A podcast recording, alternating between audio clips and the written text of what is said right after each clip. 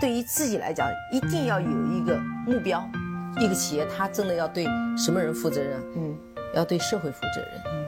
对员工负责任，对股民负责任。这个三个责任，一个国家的发展，实体经济是永远是是顶梁柱。各位好啊，给你一个真实生动的格力电器，我们给的比你要的多。今天啊，我们来回复一下后台有一些共通性的留言啊，因为这段时间有很多的朋友在后台给我留了他们整个在资本市场的一些跌宕起伏啊，包括有一些惨痛的经历，我把它汇总了一下，大概有以下几个。我们先从这位朋友的开始，因为这一期呢，我就不给大家去报各位听友的名字了啊。他说：“白老师好，我几年前呢，盲目的进入外汇市场，把我一个并不富裕的青年啊，亏得倾家荡产。”已经离开那个市场两年了。最近呢，有一个偶然的想法，对未来十年我该如何把握？在喜马拉雅呢，就找到了你的音频。当然，出于礼报呢，他也对我进行了一些表扬和夸奖。当然，我就不念了啊。有一个词呢，用的实在是太过了，就是叫济世救人啊。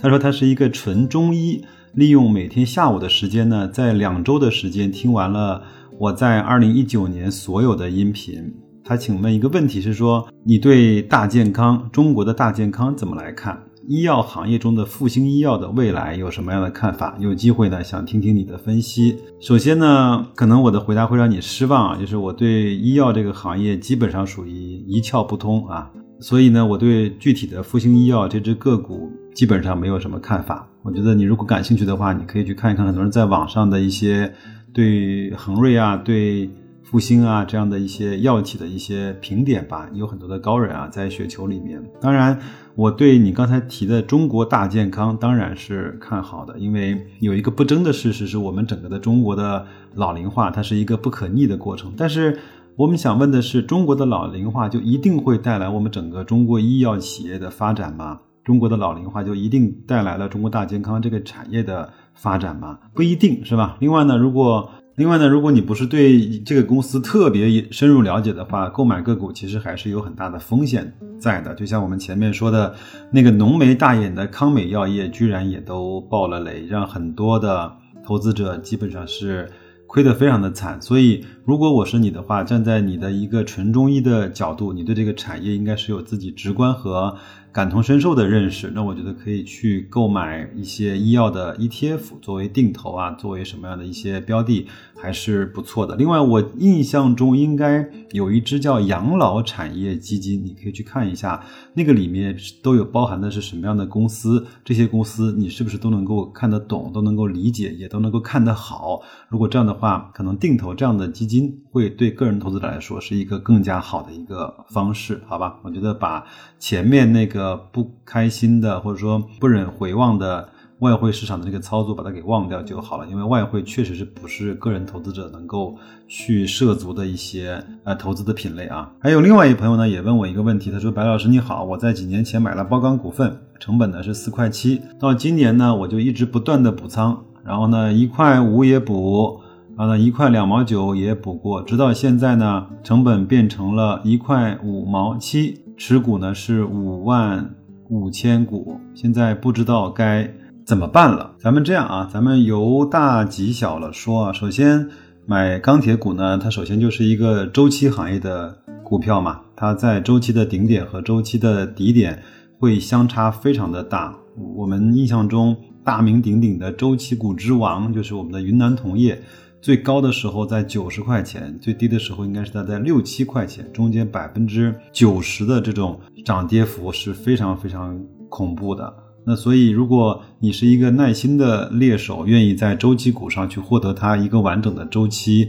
的盈利的话，那可能你要去等待，或者是更有耐心。当然，我也稍微看了一下包钢的股份，基本面也没什么好讲的，但是有一个。我要提醒你的是，它现在的股价只有一块两毛多，对吧？那如果我们整个退市是按照一块钱为一个底线的话，它很有可能触及到退市的那个一块钱的那个底线。而且最近这段时间，证监会对长期应该是持续二十个工作日在低于一块钱的股价的那些公司进行强制的退市。虽然包钢有四五百亿的市值，但是。碰了这条红线，他自己也会很难过。我印象中，就在前两天，证监会还做了保障，说一定要让退市变成一种常态化的变化啊。所以这个你要考虑一下，如果你真的觉得周期股。包括钢铁股，你喜欢的话，是不是可以换一个质地稍微再好一点的，把它给换过去？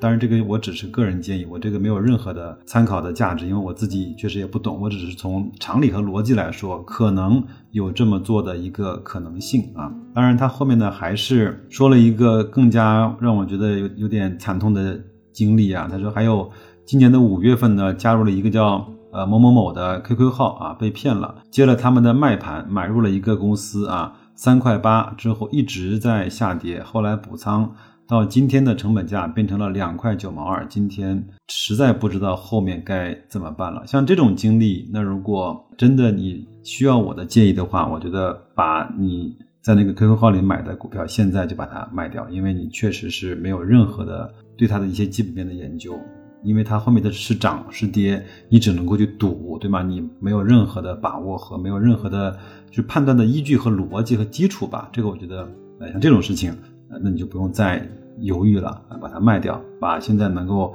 拿回来的本金拿回来就好了。那从现在开始呢，就开始去读一些经典的书籍，开始看一些你能够看得懂的一些投资的方式。如果你觉得你还没有准备好，那先离股票市场远一点，甚至连基金都不要买，呢去买一些理财，去买一些最基础的一些让资本慢慢升值，但是不会有本金太大风险的这样的一个投资的品类，好吗？因为像这样的案例呢，我其实在我身边和我的朋友的朋友之间也会有。我在有一次节目中。还跟大家讲过一次，对吧？我这个朋友给我发来了几个股票的价格，分别是两块多、三块多、四块多。他问我对这个公司怎么看，我说我没法看啊，我我也不懂啊。他说我都是在十块钱左右买入他们的，大概花了几十万。你说像这样的案例。我实在不知道该怎么去宽慰他，或者是帮他去做怎么样的一个决定啊，割肉也好，认亏也好，应该是自己做的那个决定。如果我帮他做，确实也不太合适啊。不过无论怎么样，我还是要感谢这位朋友对我的信任吧，愿意把这么真实的一个经历和惨痛的一个呃经历和教训发给我，我觉得也是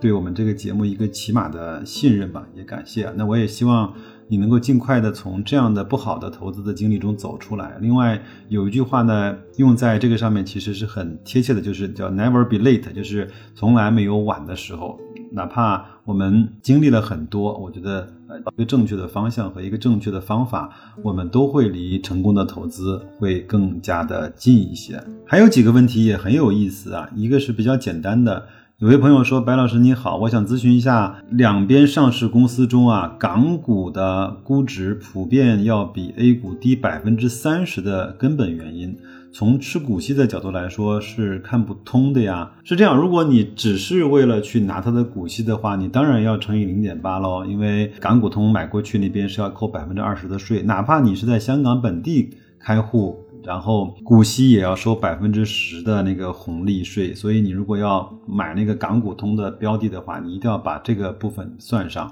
另外，有一些公司其实并没有普遍低百分之三十，比如说平安，它和它的 A 股呢价格、价值和估值就非常的相近，包括沪宁高速也只比 A 股呢大概便宜了百分之十左右，不是每一个公司都会普遍便宜百分之三十的。那根本的原因呢？因为中国的这个港股呢是对全世界开放的，那有很多成熟的资金，它会去给它一个估值。那我们的 A 股呢是相对对外资在前些年啊，相对是比较封闭的，但是这几年会有很大的改观。所以我以前有一个判断和预测，就是我们 A 股呢会港股化，港股呢会。A 股化什么意思呢？就是我们有更多的就是大陆的资金可以去做港股，然后呢也可以买到一些更好的标的。我也当然也希望像港股中有很多的 REITs 的标的能够像港股东啊开放。另外呢，有很多港资也可以通过深股通啊、沪股通啊，这样能够进入大陆市场来，能够把一些好的标的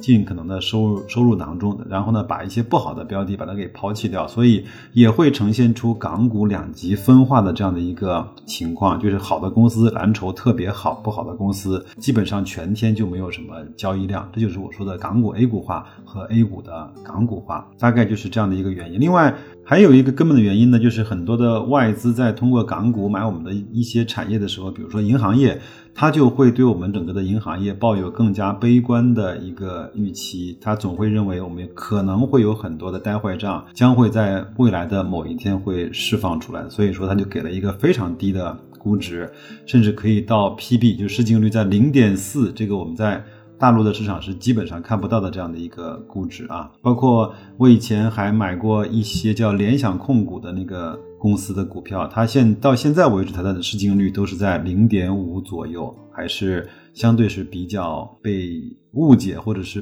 被不看好的吧？这个我觉得个人有个人的看法，好吧？这就是我对这个问题一个基本的解答，也希望能够对你有帮助啊。还有另外一个问题呢，是说他说白老师你好，我是你的新粉丝，听了一百多期节目，感触很深啊，对格力电器呢也有了很多的了解。那我也是格力电器的价值投资者，两年来不断加仓，现在重仓格力电器。现在呢，现在许多的大城市的墙上呢都挂满了空调，而空调呢是耐用消费品。随着房地产的放缓，在家用市场是不是已经到了饱和？格力现在的业绩主要得靠空调，会不会出现负增长呢？请你回答一下，谢谢。我是这么想，就在你的那个假设情况下，如果格力未来也只做家用空调的话，它当然要随着房地产市场的放缓而带来增速的放缓。即便是我们现在整个中国农村市场、大陆市场还和欧美日这些。空调的每百户的普及率还